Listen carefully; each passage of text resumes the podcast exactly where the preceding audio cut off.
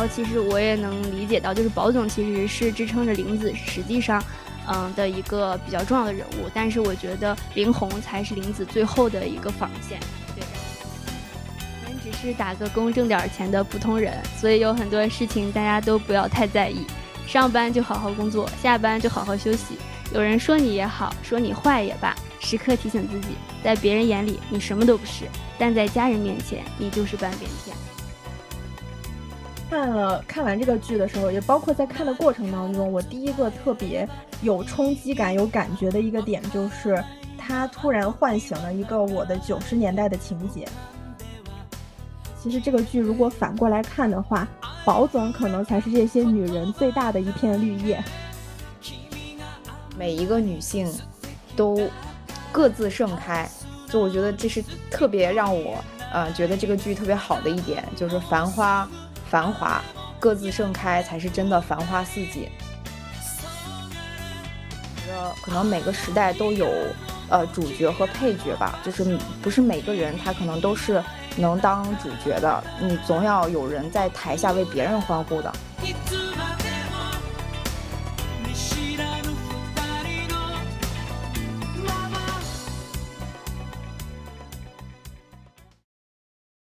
犹豫就会败北。爱姐，爱姐永不后悔。欢迎大家来到《解放日记》。《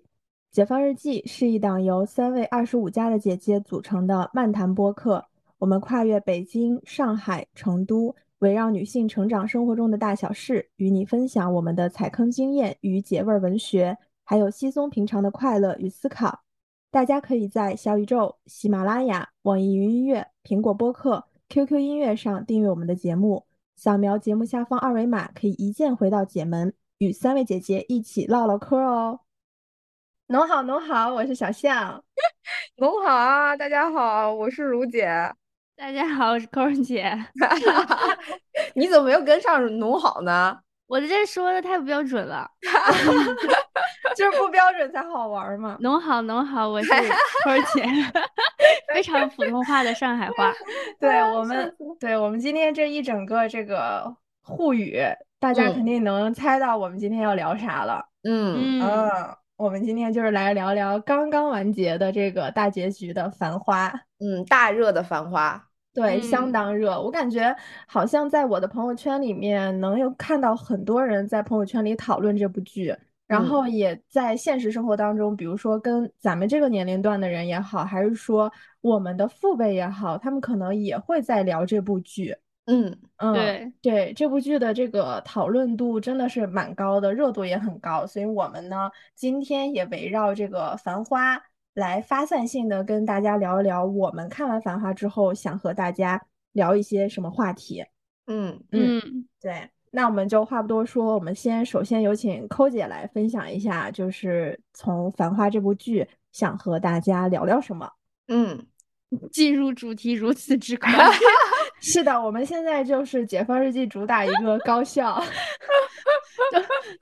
都没有。那嗯，就是应该大家都看了《繁花》这部剧吧？然后那个我看这部剧的原因，其实是因为也是父辈家里人有嗯，就是对这部剧有高度的评价，可能就是说出了八九十年代那时候嗯他们深有体会的一些故事。然后然后在家里刚好就嗯看到了，然后我觉得哎。而且看的还是那个沪语版的，然后觉得就挺有意思的，然后我就当时就是元旦的时候吧，然后我才开始看，就是元旦的时候我才开始就是猛追，就是每天放假的时候在家一直看看一直看，然后就每天就上瘾，然后就停不下来这种。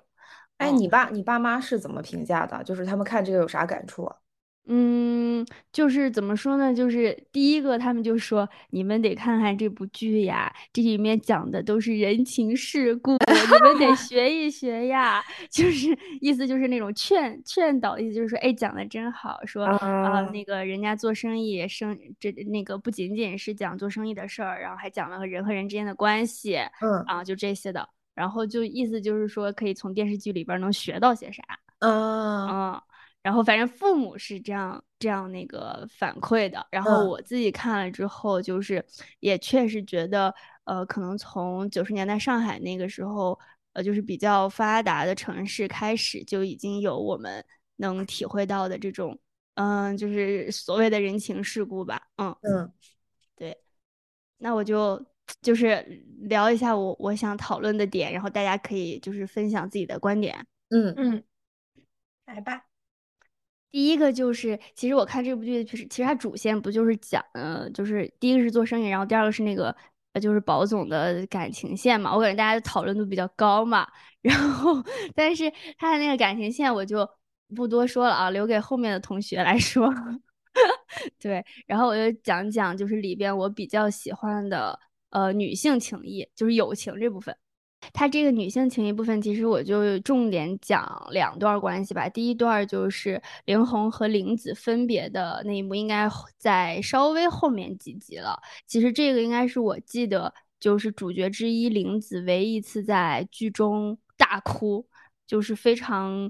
非常伤心，然后非常就是发自发自内心的那种，嗯，伤伤是离别的伤伤痛吧。然后当时就是林红穿着皮衣，然后呃准备那个比较潇洒的离开嘛，然后就跟玲子分别。然后林子其实，在门口的时候看，就是他应该是，呃，就是临时，就是突然间知道这个消息的，就是之前也没有提前跟他说他要走什么的，然后就就眼眶，我记得看那个马伊琍，就是眼眶一下就红了，然后就那个嘴巴就有点抽搐那种感觉的，然后他就说有东西想给他，其实我当时就知道他想回去拿钱给他。就是我也不知道为啥，我每次看剧就就会觉得，哎，这个下一步这个导演要这么导，所以我当时觉得他要拿钱给他，对，然后结果他下一步他让那个林红等着，说你等着，然后他也没说他等着干嘛，就是说你等一下我我，然后他就冲回店里边给他去拿钱了，然后我当时我当时下就是又觉得就是说，嗯，他们俩的这个。就是当时可能之前发生过玲子和那个林红的冲突嘛，然后包括那个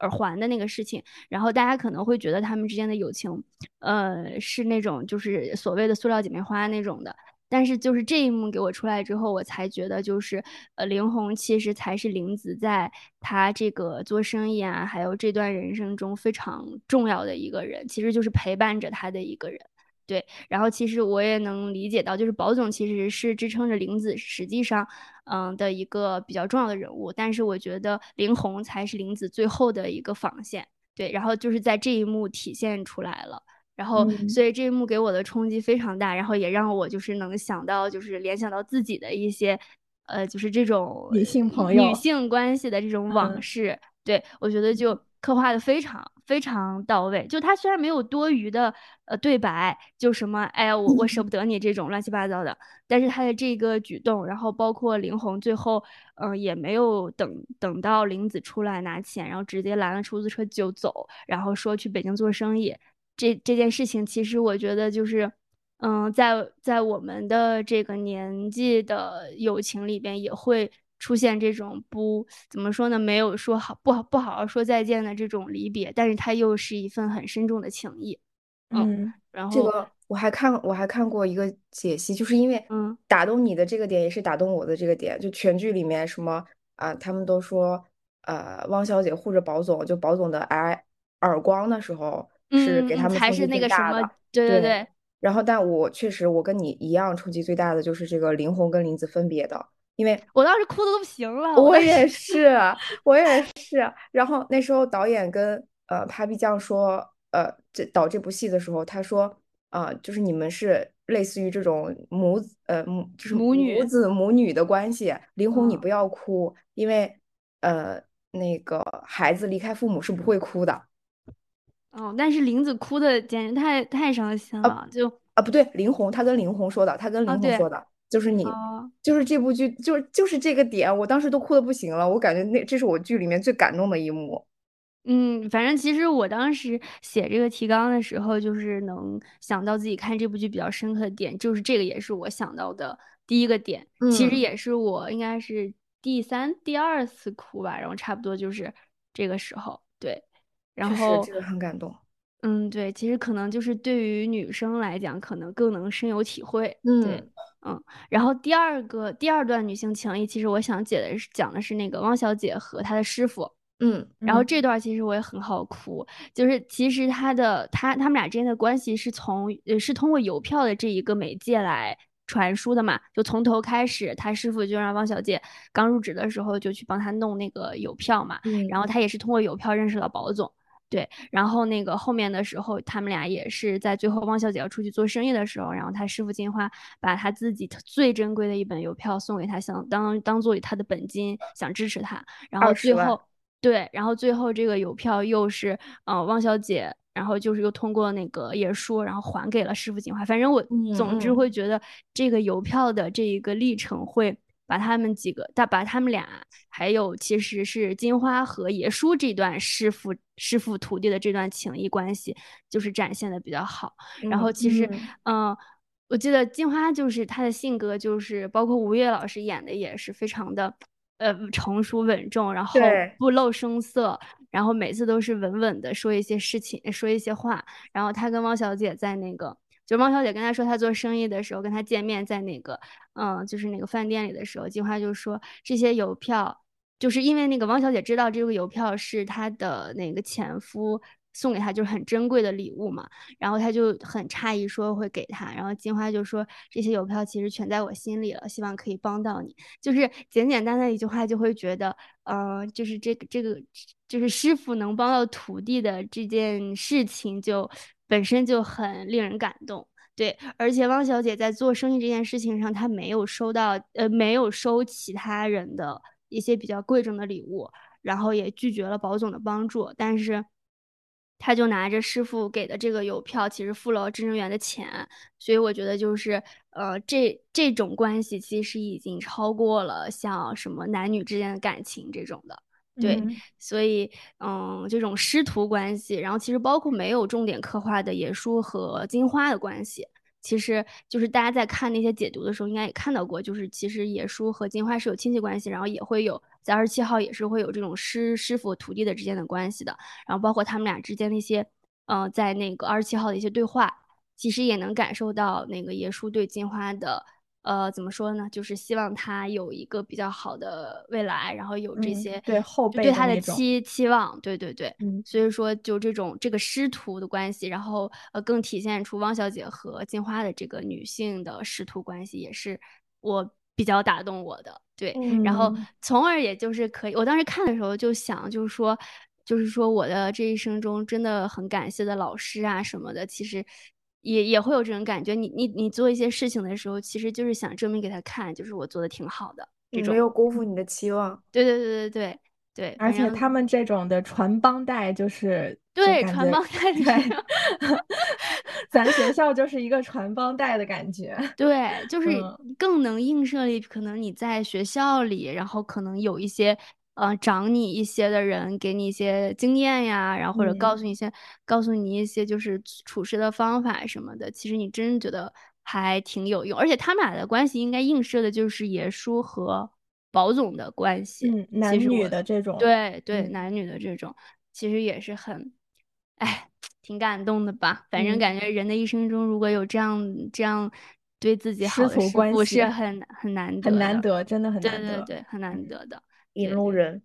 对然后第三个就是，我就简单提一下，就是那个汪小姐和林子他们俩之间的关系其实很微妙嘛。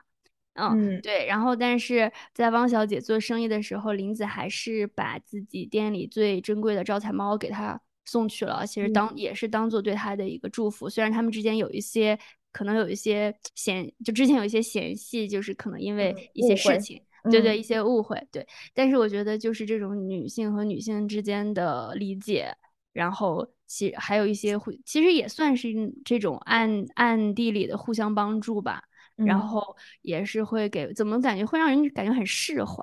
对，嗯，就感觉就是也什么也都不用记在心上，然后其实我还是希望你好，对对对，对，从心底里就是真诚的希望你好的那种感觉。对，没有没有什么雌竞，大家都是女性帮助女性的这种。对，反正他们几个之间这种做生意的嘛，就是其实我觉得女性之间的关系还，嗯、演绎的还挺怎么说呢，就是让你挺微妙，然后又让你有点思考那种，又不是说哎我们掐架就是那种就是揪嗯头发格局还是很大的，他们。对，吃格局吃细糠了。对，嗯然后就是其实这部剧最打动我的就是女生之间的情谊，说白了就是这样的。确实，嗯。然后第二点就是我想给大家分享的，就是因为我们。嗯，也身处职场嘛，然后像我们这个年纪，也是在嗯工作中会遇到一些问题啊，然后或者是在职场的处理人际关系，也会觉得哎有点挠头啊这种感觉。然后就像我刚刚讲的，就是爸妈可能也会，父母辈也会希望我们，就他们看这个剧也会觉得，哎，职场是一个水深火热的什么大池子，你需要在里边挣脱出来，然后 你就要去学习里边的一些人情世故，对，然后其实。嗯，这段基本上我就简单说吧。其实我只是最后 想想给大家分享那个爷说的一段话。我就是觉得抠姐的这个分享顺序能看出她心中的优先级。哎，对对对，哎，你别说，是这样的，就是在在我的心里真的是可能友情是第一位的，然后那个嗯，职场事业事业心是第二位，然后然后感情是最后。对，我觉得还挺就是明显的。嗯，就可能你在看剧的时候，你会觉得自己在这部分觉得很重要，你会觉得，哎，这个剧真说出了我的心声，这种感觉。对，嗯，疯狂点赞。对，其实，在职就是这部剧在职场里边的那个怎么说一些道一些就是说别大道理啊什么的，我觉得还挺挺挺让挺让现在的小孩子会会就是可以深深深思考一下的。对，比如说他们在那个职场里做生意嘛，做生意你在两个人之间还不是特别熟悉的时候，你肯定是要最开始互相试探，然后最终获取信任。然后比如说我相信你说的东西，我相信你说的信息是有利的，或者是我用我用什么利益交换这种的。其实大家就是怎么说呢？嗯，职场和朋友，其实我觉得真的是两个东西。就是职场就是职场，但是你在职场里面能找到。就是能符合自己友情的朋友的这种，当然是非常难得的。但是还是希望大家不要，就是搞事业就是搞事业，别和同事就是交特别多的真心交朋友。其实你在汪小姐，呃，和梅萍的关系里边就可以体现出来。嗯，她其实汪小姐并没有得罪梅萍，然后或者是其实对梅萍也，嗯，就是正常同事关系嘛。然后，但是她她少了一些怎么说，呃，那个叫什么，就是那种。呃，防人的心理，所以说他有一些事情说的太直白了，他性格就是很直率的，但是你却你搞不清楚人家梅萍就是会，呃，最后给你穿个小鞋啥的，对吧？出个阴招啥的。对对对对，所以说在就是这这部剧里边的，比如说保总和保总买买股票跟司里跟那个麒麟会的关系，或者是保总跟李李的关系，然后或者是汪小姐和呃同事之间的关系，其实大家都是在。试探到信任的一个过程，然后最终办成了事，就是肯定不会谁上来都会无条件的信任谁，对吧？所以说，就是希望大家在职场里也可以，就是我们那个害人之心不可有，但是防人之心不可无，就是可以适当的防一防，然后做好自己的事情，对。然后分享，就是分享一个爷 爷叔的那个爷叔的一段话啊，送给大家。对我们只是打个工挣点钱的普通人，所以有很多事情大家都不要太在意。上班就好好工作，下班就好好休息。有人说你也好，说你坏也罢，时刻提醒自己，在别人眼里你什么都不是，但在家人面前你就是半边天。对，送给大家啊。嗯，谢谢扣姐。就是我们真的是打个工挣点钱的普通人，然后就是获得自己的想要的东西，然后就可以了。在其他面前，在别人面前你真的不重要，但在你自己认为重要的人面前，你才是最重要的半边天。对对对，嗯，所以我觉得这个也是爷叔可能这一生活的通透了，然后就想明白了。而且我觉得爷叔确实有很多，就是对于创业的人也好，还是说哪怕是在职场工作的人也好，他在剧里跟宝总，呃，甚至包括跟梅萍说的有一些话，或者是梅萍跟他的对话当中，都有很多我们现在的人可以学到的一些点。对，嗯，我也觉得比如说他对梅萍的态度，从就是。有事有人，无事无人啊！对，有事有人，无事无人。嗯，但是觉得职场确实是这样的呀。我有有事有人，无事无人。嗯嗯，保总这种重情义的其实也挺好的，但是我觉得爷爷说的这种状态才是我觉得一个比较成熟对成熟的人成熟的职场人应该有的这种态度。对对对是的，所以这这部剧真的是可以反复去那个回味跟咀嚼。对，嗯嗯对，哎呀，反正看完了之后，对于职场这些，就可能跟自己的就是目前的现状来看，就是确实可能会深有启发吧。尤其是这段话，就是我之前可能也是那种很，就是哎你改不了，就是那种很重情义，觉得你对别人真诚，别人也会对你真诚的。嗯，但是其嗯实并不是这样，对。你就把这件事情想明白了，能活得轻松一点。对，确实，嗯然后最后一个点就是因为我比较爱吃嘛，所以说 所以我觉得从美食的角度，对，然后我觉得就是那个，嗯、这部剧里的那些看着，嗯、第一就是他肯定那个呃王家卫老师拍的那个画面太太美了嘛，然后包括把里面的那些菜拍的也都很好看，然后包括后厨那些什么，反正他一到那儿我我就我就饿，我就觉得我就去查这个泡饭是怎么做的呀，这个什么怎么做的呀，反正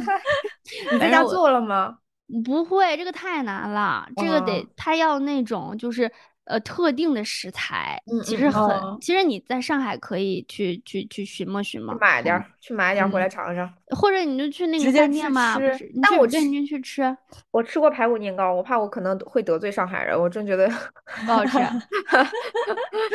反正反正我看那个泡饭什么，还有那些他做的那个什么甲鱼什么，反正看着都挺挺好吃的。对，然后呢，但是就是分享里面嘛，就是这个这部剧里边他的嗯美食其实跟他的这个人物关系还有情谊都是很很很相关的。然后其实我也很喜欢这种人物塑造的方式，对，就是味道很情谊的这种关系。然后泡饭其实就是林子嘛，就是宝总最后的一个最后的相当于最后的一个底牌。对，然后，然后排骨年糕就代表的是汪小姐。其实大家也会感觉到，就是他们会用这种美食映射这两个人之间的性格，然后包括他们之间的关系。对，然后还有哦他跟这点很妙，嗯，然后还有就是嗯，那个他的发小淘淘，就是那个不着调的男的。小阿嫂，对，想对心里想着小阿嫂的淘淘，然后嗯他每次跟淘淘见面就会有那种比较比较那个叫什么接地气的早餐啊，什么油条、粢饭糕、大饼那种感觉，都是在那个市井里的。对，嗯然后其实这种就是也能看出来，最开始宝总发家也是问淘淘借的钱，然后就是他们俩这种从小的发小的这种兄弟情谊。对，我觉得也是能这种细枝末节能体现出来。然后还有就是跟李李的龙虾嘛，就是也是说的生龙虾就代表着生意场，就是你以为吃的是龙虾，实际上吃的是机会。就是它里面嗯有很多就是用美食来替代这个这个部分的东西，我觉得还挺关系嗯关系对，还挺妙的。就是嗯感觉真的这部剧拍的太细节了，就是牛逼，对 处处都在隐喻，处处都在隐喻。然后，嗯但是但是这个应该就是我我看的也是，嗯、就是有一些就是解解剖嘛、解读什么的，但是嗯也但是没有看到就是导演可能他自己的一个一个就是想法，或者他的他导演的时候的一个思路。对，反正这个就是有可能是别人那个给他呃盖上的这个故事，也有可嗯能是导演真的这么想的。但是反正看出来之后，大家确实觉得哎很妙就可以了。嗯，确实，因为我觉得从美食的这个角度去看这部剧的时候，真的就是你在看的时候，我是不会在意他们吃什么，就我没太 care 他们就是美食这一趴。但是你说完之后，我再再去回想，就是看剧的过程当中，确实如此，然后还觉得很神奇。对，而且为嗯什么就是比如说他跟李李见面，就是在那个火锅店，嗯就是哦其实他就火锅店对他，而且最后不是那个强总和林子吃饭也在那个火锅店，嗯，对吧他嗯故意带他去的嘛。对，然后就是就是反正我觉得就是这种固定的地，其实还有一点就是两个人之间的关系其实是会在某一个地点或者是某一个饭店，然后有这种很深的情谊，就是因为他们见面都是在固定的地方。嗯，他们还说，嗯呃，李李跟毛总有一场戏是李李从呃那个警察局出来之后，不是说就很很很累嘛，很累，就要回家对，上了保总的那个车，说那一段其实 就是激情戏，可能更加隐喻了一些。在车里出现了是吗？对，你就你可以看到李李的那个整个的拍摄的那个对那个状态，可能就是它其实是一场非常激烈的这个情感戏，但是它是一种隐喻的这个戏，对，然后结束了，男的去外面抽了根烟，对吧？啊，什么鬼？怎么突然变俗了？就是说，实际上它是就是就是是一种隐喻的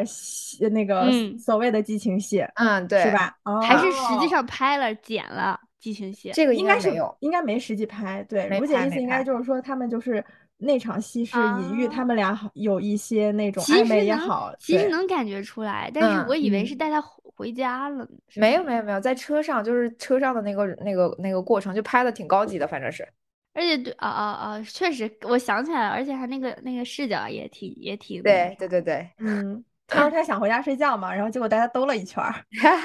他没有，他没说想回家睡觉，就是说很累，他想好好睡一觉。对，他说很累，想睡一觉。嗯哦，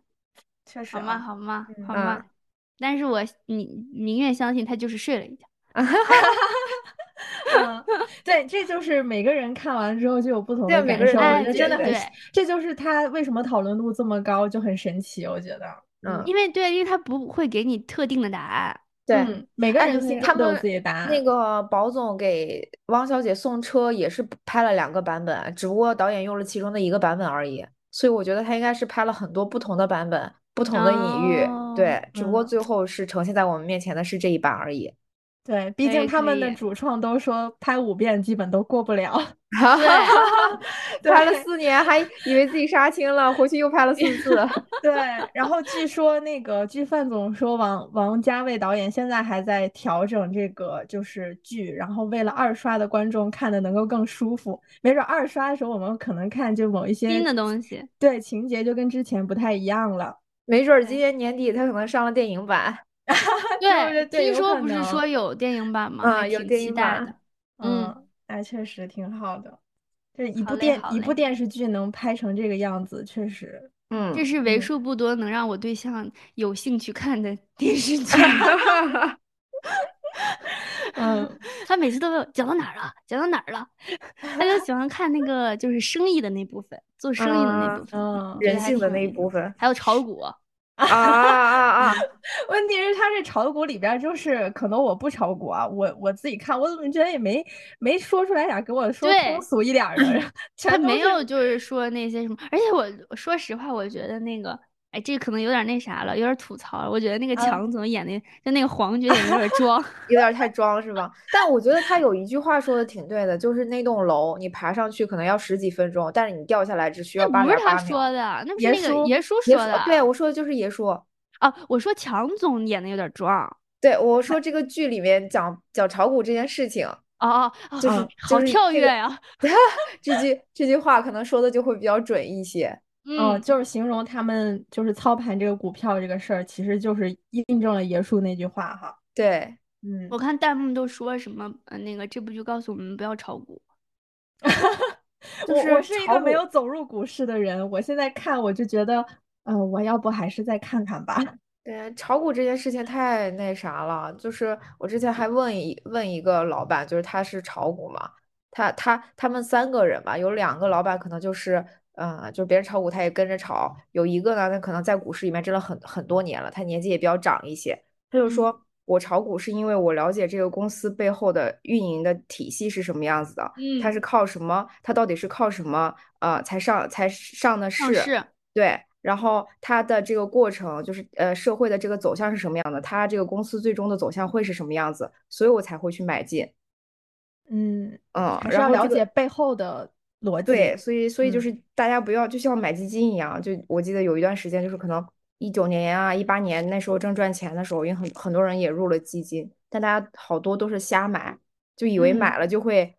买了就会赚钱，但实际上后面不是亏了很多嘛？就这个东西也都是一样的道理，我觉得还是要了解背后的这个逻辑，你了解了之后再去买，不要瞎买。嗯，像小江西当时去跟他们那个跟风去买股票的时候，就是。对，一旦这个事情有很多人都在去干的时候，它可能就是一个物极必反的极点的那个状态了。嗯，她们三个姐妹就是嗯，其实就还挺也挺有意思的。小江西去办这件事情的时候，她的姐妹也提醒过她，就是你不了解的东西你不要进去啊，而且你拿的是别人的钱，也不是自己的钱，这些都是风险所在点。但她就是不听，然后后面越越把祸越闯越大。嗯，对，是的。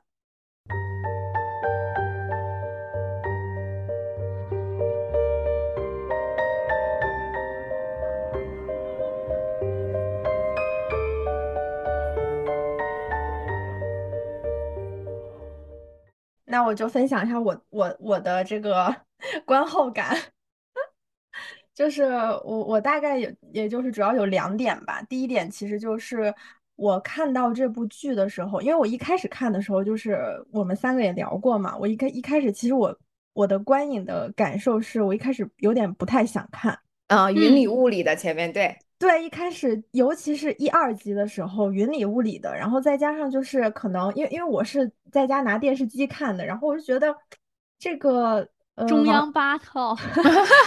然后王家卫就是就是我知道他以前拍的电影的那种感觉，就是中间有几有一些镜头，我不知道专业的这个形容词怎么去形容啊，就是中间有一些就是它不是很连续性的那种很连贯的，对，就是那种镜头，然后可能我在电视上看着就。有一点点奇怪，我总觉得他要么就是应该在我这个小的私密的空间里去看电影的那种感觉，就不是在看电视剧的时候有这么一个感受。还有一个就是，对，还有一个就是最开始大家呃《繁花》刚上上线的时候都在说主题曲的这件事儿。嗯嗯，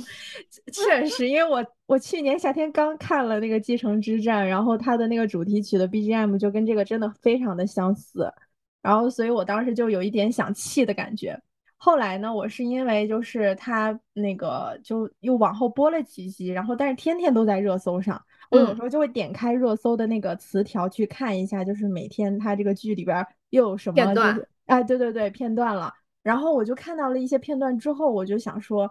那我要不还是看一看吧，毕竟也还是王家卫 导演的。然后我就开始看，给点面子。啊，对对，然后我就开始看了，然后我就沉下心去看，就我没有在电视上看了，我就找那种看电影的感觉，然后在自己的房间里，然后就开始看，然后我越看发现越来越上头，嗯，对，就是这么一个反转的一个过程，然后来追了这部剧，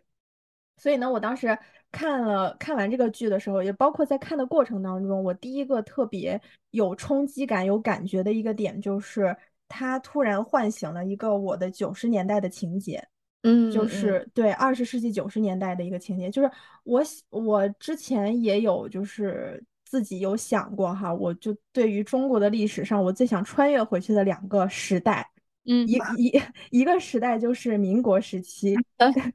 一个民国时，我不知道你们俩有没有看过，就是另外一部电视剧。叫《倾城之恋》，知道，就是很很老早的一部电视剧，就是张爱玲的同名小说。然后那里面那里面也有黄觉，就黄觉演的是男主角，他演的是那个那个男的叫什么范柳原，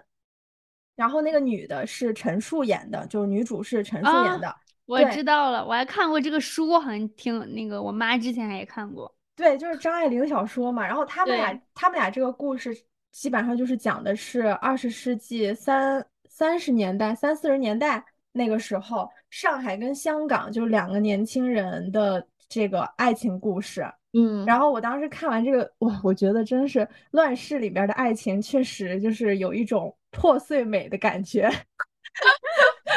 因为爱情，不不，一个是因为，因为我当时看了就是《倾城之恋》嘛，在那会儿还挺早的，应该是零几年的剧啊，我那会儿应该上小学，嗯，小学就喜欢破碎感的爱情。然后我当时看的时候，我就对我当时看的时候，我就对整个这个就是民国时期的那种感觉，可能因为他们当时那部剧在当时，我觉得我看到了很多美的东西。就包括里面的场景布置也好，然后还有一些，嗯，就是民国时期的女性的穿着，嗯，就是他们导演审美挺好的，对吧？对，然后我特别喜欢看女生穿旗袍，就是我我觉得那种就是它可以体现出女性的线条美啊，或者身身身体的这种美美出来，所以我当时就特别喜欢，然后包括还很喜欢就是研究就是这种民国的这种历史。然后第二个想穿越的年代就是九十年代，我觉得九十年代是一个非常怎么讲黄金的年代吧。就像我当时听粤语歌的时候也是，就是在九十年代的时候，我们的歌曲就是我们的不管是粤语歌也好，还是说整个的华语流行音乐也好，在九十年代都是一个蓬勃蓬勃发展的年代，积极向上的那种状态，对吧？对，就是你能在这个年代当中找到很多经典的东西，所以我对，所以我心中我特别想穿越，就这两个时代，我就想在当时的这两个时代里感受一下，就是时代的洪流冲击我的感觉。但是了，咱也是穿越不回去，所以就是想你诞生于那个时代，对我也就是顶顶多是诞生于第二个我想穿越的时代，九十年代。你已经在了，你已经在了，但是我没有感受到像。这种对吧？时代的洪流冲击到我身上。如果如果我是那个时代年轻人的话，我觉得到今天我可能会有一些不一样的感受跟看法。嗯，我还挺对我还是蛮羡慕这个这两个年代的人的。嗯，在一个经济积极蓬勃的年代，对 对，就是一个积极向上，然后一路飙升的那个状态下。对对，所以呢，那就进而聊一聊九十年代的话，其实。嗯，我觉得就是看了《繁花》之后，我觉得中国内地的九十年代终于有了我们自己的一个时代的图景。因为其实我们好像很多的时候去看九十年代，我们可以看从国际上看，我们可以看到日本，日本那个时候可能泡沫经济，其实它的经济是在走下行的一个路线的。然后再看到香港，包括剧里面其实也有也有讲，就是宝总的初恋。宝总的初恋雪芝，她在香港打拼的一个状态，然后我们也能对也能看到，嗯，包括以前的电影里面，像《甜蜜蜜》，它也讲的是内地的年轻人去到香港去打工，然后去赚钱的这么一个就是闯生活的场景。所以那个时候的香港其实是提供了一个，就是从中国的角度而言，我们看到香港的蓬勃发展。香港在那个时候是亚洲的四四小龙，它在经济上有非常强的实力。但是其实这么多的影视剧，我觉得让让我看到了上海，上海当时的这种蓬勃与繁华，让我看到了中国内地九十年代年轻人去闯生活的一个场景。我觉得这个是让我非常嗯感叹吧。对我觉得非常好，因为我们除了非常欣慰，对，除了看国外之外，看呃中国的香港也好，我们终于看到了中国的内地是这样一个。就是让人很向往的感觉，就是包括它里面的，嗯。但是九十年代的上海跟其他城市差距可是真的太大了，太大了，对，太大了，就是可怕。上海和北京，我觉得可能是还能有这种繁华的场景，就是都市里面。但是和其他的城市对比，就比如说那种，就我们老家，那时候我们老家应该就是农村吧。我感觉北京也没有这么繁华，对，没有上海这么繁华。北京，我觉得北京还是有的，就是可能它仅限于某一些就是繁华的地段，嗯，但是但是生意上，我觉得就是生意上、经济上没有经济上还是这么会那个这么这么大篇幅。对，这里我刚好你们就帮我引出了。我接下来想说的，就是其实我在看的这个过程当中，我觉得就是这里面其实也造就了很多的时代的产物，就是九十年代嘛，然后包括剧里面其实也提到了很多呃时代的这种词汇，三产下海，然后很多的名牌，比如说孟特娇，然后他们在剧中喝的这些酒，人头马用的这个通信方式，对大哥大，然后宝总送给汪小姐的车凯迪拉克。然后包括大家在时尚啊，就是女性穿着呀、打扮啊、烫头啊、穿高跟鞋，这些都是在那个时代留下来的时代的印记。其实那个时候北京也是如此。就是我当时听到了“三产”这两个字儿的时候，我其实当时心头就是觉得，虽然我没有完全经历那个时代，但是我我会时常听到家里人去讲，就是九十年代的一些事情。然后那个时候其实“三产”，呃，我不知道大家知不知道，就是这个词。你你俩听过吗？没有，没有，就是就是三产是一个，就三产这词儿怎么去理解？其实就是一个，呃，你可以把它理解为一个搞搞钱、搞经济、搞效益的一个产业。然后那个时候最早的时候，三产其实是为了吸收下乡回城的人员，然后包括职工的家属，因为那个时候其实是属于单位管职工的一切。就比如说，呃，应该咱们其实很多的很多的身边的这个就是同龄的朋友，他小的时候成长的时候，比如说他爸妈在单位上班，但是呢，他爸妈因为都是双职工家庭，然后可能小孩就是没有人去照顾，但是这个单位他会有一些学校啊，或者是建幼儿园，或者建对应的小学，然后去帮助这些双职工家庭去管孩子。哦，不知道。对，但是会有这种会有这种经历的人，然后还有就是那个时候其实呃国有国有企业他们的编制是非常有限的，然后呢可能家里比如说父亲他在这个单位他的他的一个职位是可以被自己的子女去顶替的，但是呢那个时候你家里年年都可能都是四五个孩子，那你你你的一个孩子去顶替了父亲的职位，然后另一个孩子比如说顶替了母亲母亲的职位，那剩下的孩子怎么办？那其实剩下这些孩子，那么这像这些单位其实就会提供一些信用的背书，然后分出一些就是在他们这些呃单位，比如说所做的这个行业里，分出一部分的工艺流程或者是经营渠道给他们的三产的企业，然后去呃帮助他们去就业。我不知道你们理解没有？是不是就是国国企下，就是国家什么事业单位这种会比较多一点？对对，就是国家单位，就是像当年，比如说国家单位啊，然后那个时候有很多的工厂，然后医院，甚至部队，当时都是允许经商的。嗯，就是在那个对，在九十年代的时候，是一个呃允许大家去普遍经商的一个状态。所以我当时听到三产的时候，我觉得只是可能他在电视剧里面没有说很大的篇幅去把这件事儿讲出来，但是在那个时代确实是一个。很很普遍的一个现象，嗯，对，嗯，所以我当时就是看到了这个剧里面有很多的这种时代的词汇也好，然后时代的印记，我觉得这个也是让我非常有触动、有感受的点，就是让我们这一年代的人，就包括像网络的一些评论也好，说很多年轻人不太爱看这个《繁花》。可能也就是因为他们没有经历过这个这些的这个时期的时代，或者是甚至没有了解过这样一个时代，不知道这样一个时代过去是怎么样的一个呃繁华和黄金。对我觉得可能这也是嗯大家的处处在的时代不同，所以会唤醒不同的记忆吧。对，然后呢，呃，还有就是在这个九十年代，我觉得我看到了在繁花的这个上海里面。看到了两个人物，我觉得很有感触。一个是范总，还有一个就是那个葛老师。范总是对葛老师，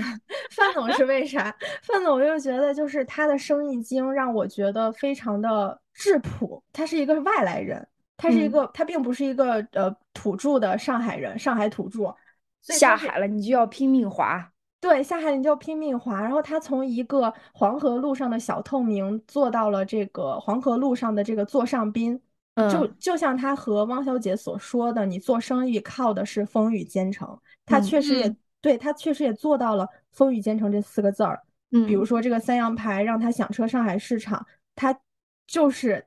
屡次脸皮厚，哪怕得罪保总，他都要把自己的品牌，就要把自己的生意去推广出去。然后风雨兼程的去做自己想做的这个事儿，其次还有一个就是他靠的是他的知恩图报，就是嗯，我不知道就是大家有没有看到宝总最后不是就落寞了吗？然后但是宝总在跟麒麟会去交涉的时候，他说了一下，他说他有个朋友有一块地，然后种种玫瑰花，对，种花，然后最后呃是谁交代了一下，说范总也去。种花了，对对，说他也去什么，我当时也想联想到是不是一个事儿。对，我就觉得我反正给我的感觉我是一个事儿。还有一个点就是，呃，黄河路上的那个锦绣，他开的那个报告亭，对他报告亭，然后最后他开了他开了一家店，开的是花店。哦，他说开什么水果鲜花，对，翻新过客嘛。然后所以当时我就觉得，我就把这三点可能。对我来说，我又觉得细节控了一下，然后我就觉得把这三点又串了起来。然后因为就很妙的是，最后汪小姐还车的时候，也可能是因为黄河路上那些老板娘都走了，她也没没法把钥匙交给谁。最后她很神奇的把钥匙交给了锦绣。我当时就在想，她怎么就知道锦绣能遇到宝总呢？嗯，对，所以就是可能很多这些细节也让我觉得，嗯，范总也好，然后包括汪小姐也好。其实范总去帮汪小姐也是对宝总的一个知恩图报嘛。对，对，我觉得所以范总的这个生意经也是我们现在的年轻人也可以学习的。呃，第二个就是葛老师，葛老师这个人真的很有意思。就是我一开始看的时候，我一直看的是普通话普通话版，然后看完普通话版之后，现在才看那个沪语版。但是看普通话版的时候，尤其是看到叶东京的戏份的时候，呃，Papi 啊和和葛老师，就是这些配角在演绎这部剧的时候，也让我觉得哇，就是经常有那种画龙点睛的感觉。就是包括葛老师的那种在叶东京的絮叨也好，然后他有的时候不经意之间去总结，或者或者是不经意之间呃发出的这种就是人情世故之间的这种处世之道，我就觉得很灵，对，就很 就是很灵。就是这里其实就是有有一段那个葛老师的絮叨，他说的就是你以为你选了，其实在老天爷看来都是必然。一种选择，一种人生，不是晓得对和错就能逃得掉的。对，就是他在剧里经常有很多这种评论性的语言，让我觉得非常的，嗯，非常的就是到位，就刚好那个点他说出来就对了，然后还很好笑。所以呢，我觉得这个就是我认为就是看《繁花》的时候给我最大的一个感触，就是让我触发了我的这个九零年代的情节，让我看到了一个充满机会的大浪淘金的一个上海的时代。然后在这个时代里面，让我看到了非常多的当时的年轻人。嗯，我觉得八个字去总结他们就是至情至真，然后敢拼敢干。嗯，对，让我看到了一个非常。对对，现在的我作为一个年轻人来说，让我有了一点点冲劲儿吧。对，给了我一点精神鼓舞。嗯，对。然后第二点呢，就是在看到这个剧的时候，就像刚刚 Coco 提到的女性之间的情谊，我当时就是给我感觉，就是这个剧里边的女性群像给我们演绎出来的这些女性都非常的嗯自由。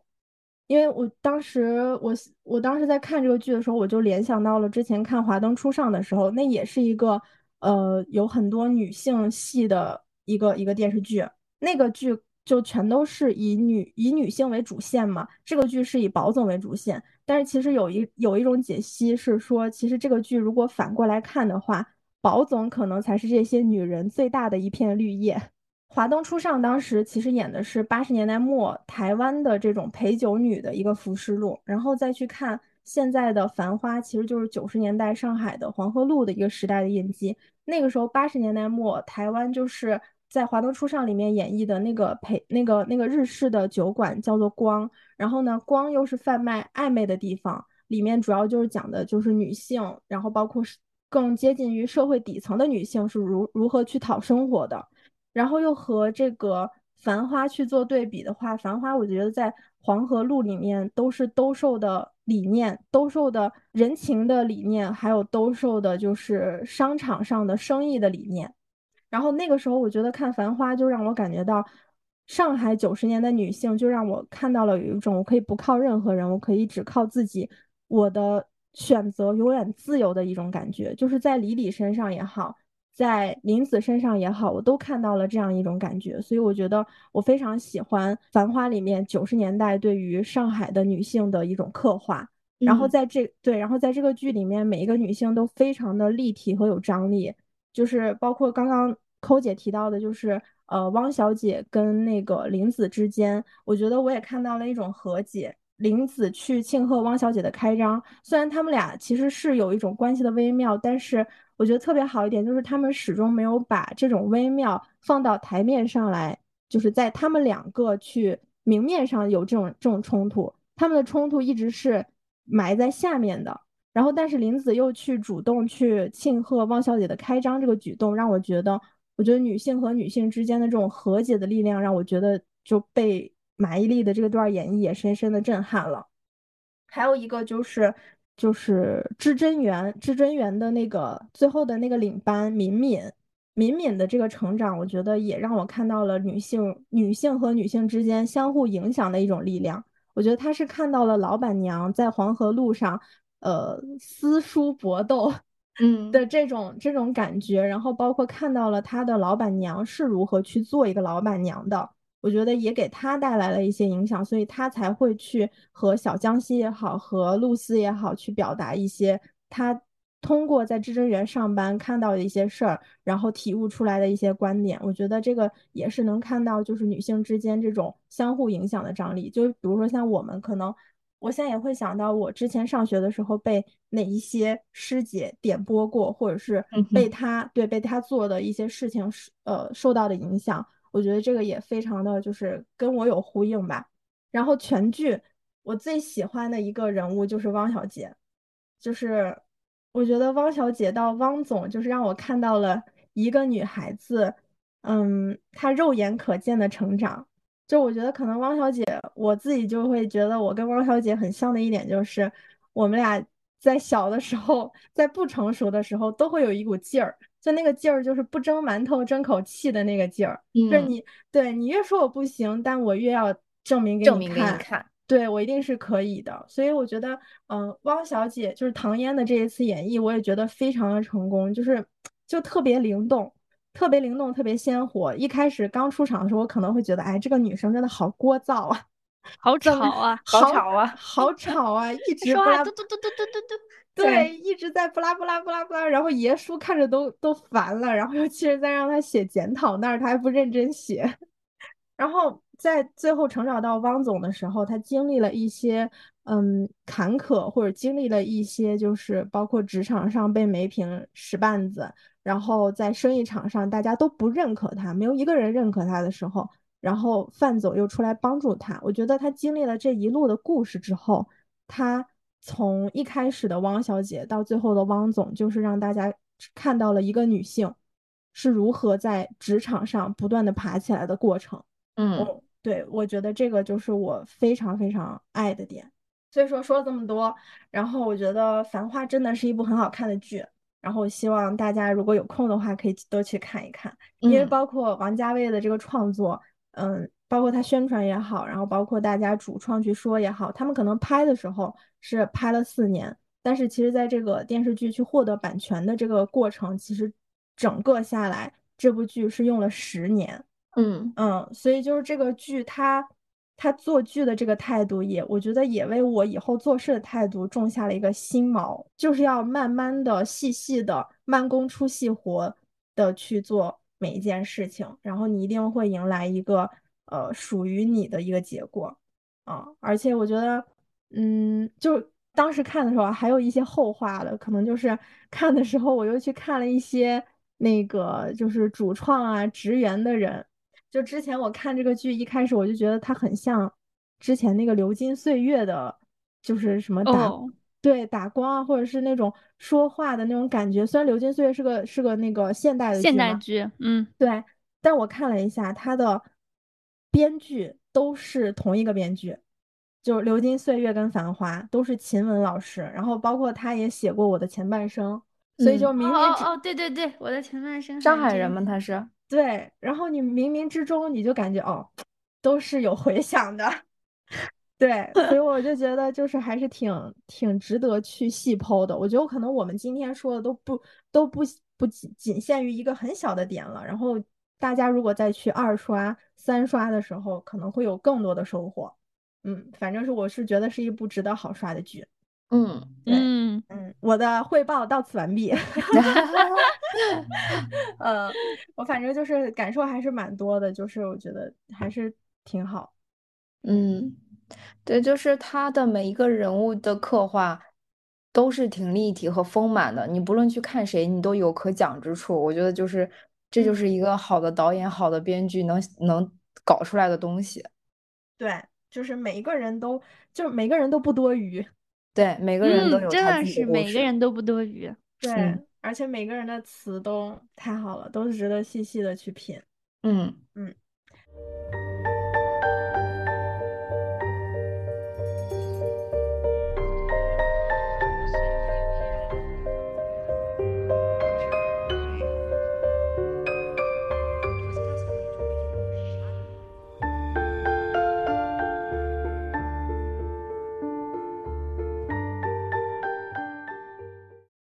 们有请如姐来做一做她的分享。哈哈，嗯，反正我当时看完，我冲击就是跟扣姐一样，就是林红和林子分别的那一幕。然后呢，嗯但是我整个剧看下来的时候，我特别感谢导演或者是编剧没有把爱情把它当成一个主线或者是一个副线来写，就是大家可能就没有一个非常明确的谁去跟谁有情爱呀，啊，跟谁有那种就是情感纠葛呀什么之类有的没的的。我觉得人要所以做。是写给我们这个年纪看的。对对对，就是你，你人要做你自己的码头，没有没有谁是谁的依靠。我觉得这句话就特别的好，就是因为现在太多剧嘛，就里面就是女生出现一定要配一个男男主，配一个女主，呃，配一个男二什么之类，有人争夺过来争夺过去，有的没的这些东西。记不记得前段时间故乡的时候，我吐槽也是吐槽这一点。就是我觉得好不容易有一个电视剧是在讲一些女性之间的故事啊，非得还要给每个人搞一个官配，就我觉得挺挺那个什么，挺我觉得挺无语的。然后我觉得就是，而且从小这种环境的熏陶吧，就是说你要做一个什么贤妻良母啊，然后好妻子、好女儿的标签是什么样子的啊？你如果是你，你如果是个公主，你也需要王子去拯救你啊。如果你是芭比，你也有个标配的男友。对，你知道吧？就是最后啊、迈入婚姻就一定是一个 happy ending，一切就结束了。我觉得这种东西就是非常的无脑，我非常反对这样的观点。然后在剧里面其实也是这样的，就是林子最开始他可能还是对宝总是有一丝情丝在的，所以他在那个进贤路上整整等了三年嘛。但是他一朝梦醒之后，他就斩断情丝，然后把叶东京做成了进贤路一一座难求的这种日日料店。然后他最后想要做的就是我要立志成为全世界的老板。然后他嗯不再受感情的这个捆绑之后，他最后也是离开了上海，去呃去日本了嘛，还是去香港了？我觉得这一点就我觉得就非常的非常的好。然后王小姐最后也是我离开宝总的庇佑，离开爷叔的庇佑，我自己闯出去开办公司。然后陈真呢，她嗯可能是被迫离开 A 先生嘛，然后她蜕变成了李李，然后嗯去做了黄河路最受欢迎的这个老板娘。每一个女性都各自盛开，就我觉得这是特别让我呃觉得这个剧特别好的一点，就是繁花繁华各自盛开才是真的繁花似锦。对，然后嗯嗯，不要去依靠谁，就是不管是友情也好，就林红和林子分别，就再长的友情，它可能也是陪伴你一段，不是陪伴你一生。然后嗯你的朋友可能会来来去来来回回，来来去去，就跟最后呃那个林子跟汪小姐他们在酒店里面吃饭的时候也是说过了这段话的，就是最后大家还是会分别的，可能你分别回来之后，你还是会遇到，对。然后爱情这个呢，就是也也是一样的，你可能中间真的有情，有情也好，没有情也好，最后你可能也是会分别的，但是你自己是不会离开你自己的。然后你的，嗯，就是你永远是你自己要依依靠的人，你要做你自己的码头，你可能也做了别人的码头。我觉得这种女性的这种强大是我非常向往的，我也希望我自己能够做到的。然后再一个点的话，我觉得可能每个时代都有呃主角和配角吧，就是不是每个人他可能都是能当主角的，你总要有人在台下为别人欢呼的。你看中间小江西他可能对做生意啊或做什么其他的东西他都没有过多的研究，但是他就是看到别人成为了主角赚了钱，他就想冒进进去，然后但最后可能他的结局会比较惨一些。啊、然后梅萍也是，他之前也说过一句话嘛，我呃，我之前就是一直走走楼梯的，我现在也走楼梯下去。他可能也是找到了自己的一个定位，但是前面就是啊、把别人拉下马，成就自己。我觉得这样的决定可能一开始就是错误的，所以没有认清，嗯，自己的位置。对，我觉得通常就是呃，决定人的命运的，就是我我说一句老话，就是一命二运三风水。我不是说你不可，你不能做自己生命的主角，但是有时候呃，过很多年之后，你可能接受自己是一个普通人，也是你自己人生生命中的一个课题，就觉得我觉得是是这个样子的。这两点是我觉得感触比较深的一个点。对，嗯然后再一个的话，就是我其实最开始的时候看一两集，我也觉得就感觉云里雾里的，有点看不下去。尤其那种，它它其实是单机位拍摄嘛，它就是一个一个单单机位去拍这个人，拍这条路，拍这个电影，然后中间又有抽帧，然后就电影电影好多留白的这种镜头，就让我觉得很云里雾里的。但是真正看下来之后，又觉得这几点反而可能它成了一个优点，因为。嗯，它是单机位拍摄，那他就必须要找到固定的位置，他就特别考验一个演员他真正的演技是什么样子的。对，然后这样的话反而把这部剧里面的演员的演技就也我觉得也是提升了的，而且他的呃每个角色其实刚刚我们也说嘛，就每个人他有自己独特的这个灵魂、独特的魅力，每个人都值得拿拿出来说一说。然后不是那种无脑的恋爱剧啊，然后需要别人搭救啊，或者是怎么样怎么样的这这种这种传统的电视剧，我觉得他还是把呃中国的电视剧的这个门槛就是往上提了一些，嗯，所以我觉得这个电视剧还挺值得大家去看一下的。就是我你刚刚所说，就大家的那个演技都有所提升，就是虽然呃唐嫣。虽然我也挺喜欢她的，就是他的演技确实是稍微有一点，这是肉肉眼可见的，就是比跟她以前的剧集相比，我觉得在这部剧里面，她真的都是遇到了非常好的对手，包括她的师傅，然后包括胡歌，然后包括他跟爷叔的对手戏其实也很多，就我觉得还有尤其是他跟范总。就他和这些，他跟范总，我觉得可有意思了。对，就我在看他跟范总的时候，我一点都不觉得就是觉得夸张，就觉得范总这个人，哎，画范总也本来也挺聒噪的。就是他两个聒噪的人遇到一起之后，我并没有觉得他们是演出来的，就真的觉得就是确实如此。然后包括他们说话的腔调，然后他们就是去面对同一件事儿的时候这种讨论，我就觉得就是嗯，真的是不错，就还挺自然。你们最喜欢这个剧里边的哪个哪个角色呀？汪小姐，他喜欢汪小姐。抠呢？我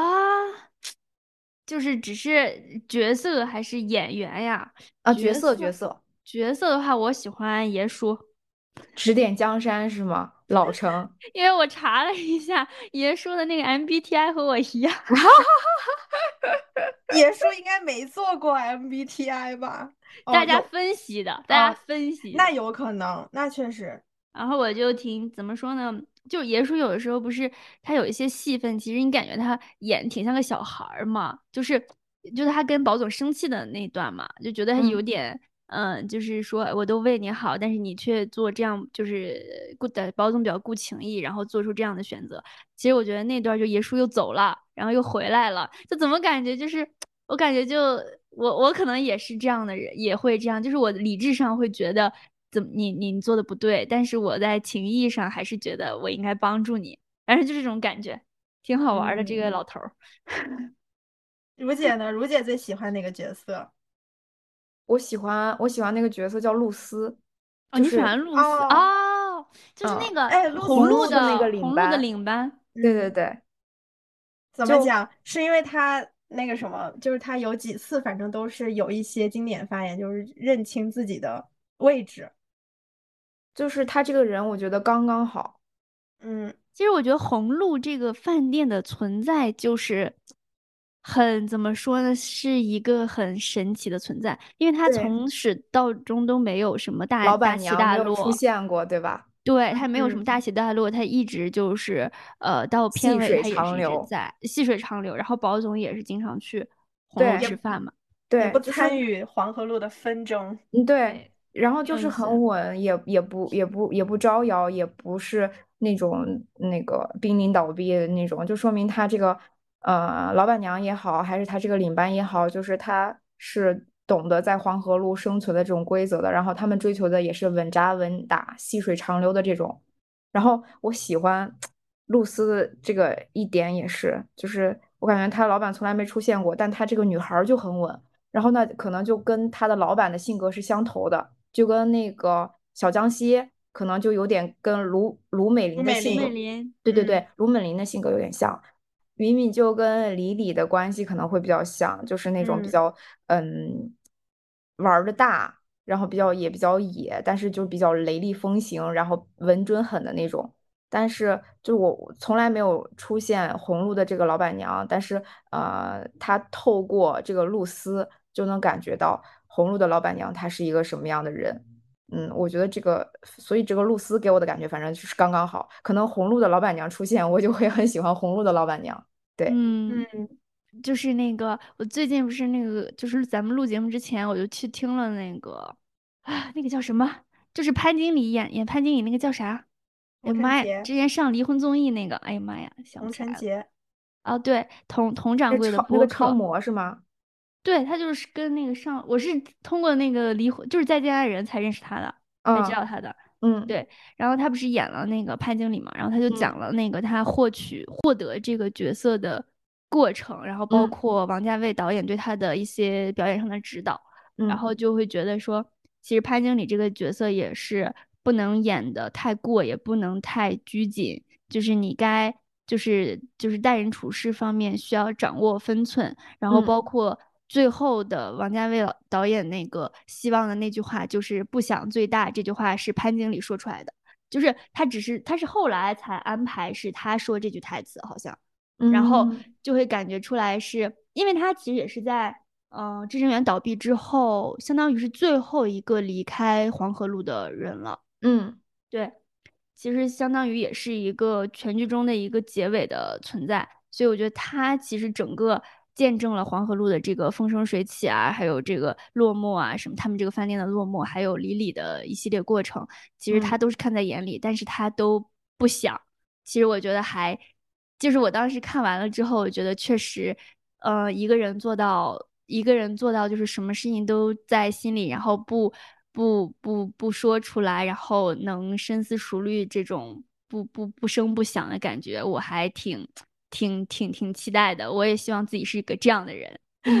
稳重就是很稳，做什么事情都很稳。就中间中间，露丝她的那个小江西去炒股，就是好多人炒股都赢了，然后他们那些领班和服务员在路边讨论啊，炒股现在有多火啊，说露丝你为什么不入场的时候，露丝也在说，他说这个风险太大了，我个人是不会去做这件事情的。嗯，就是他。他每一次说的那个话就刚刚好，就刚刚是我觉得一个成熟的人、一个稳重的人应该说的话、应该做的事情。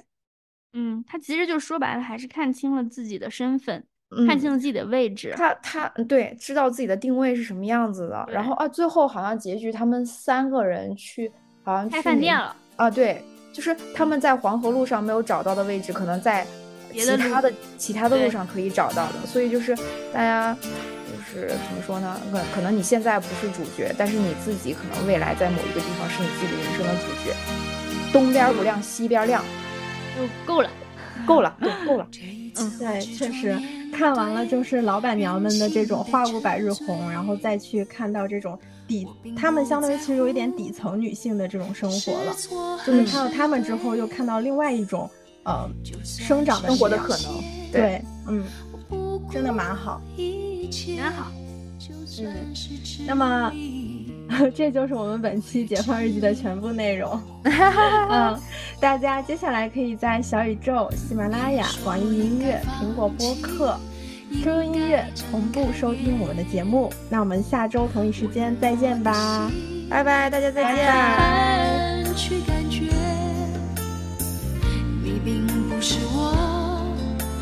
就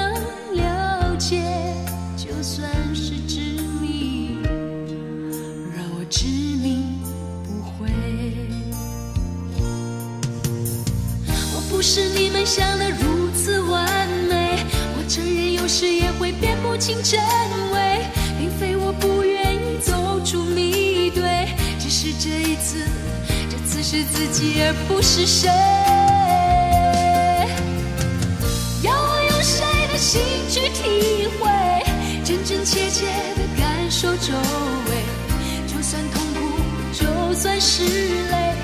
也是属于我的伤悲。我还能用谁的心去体会？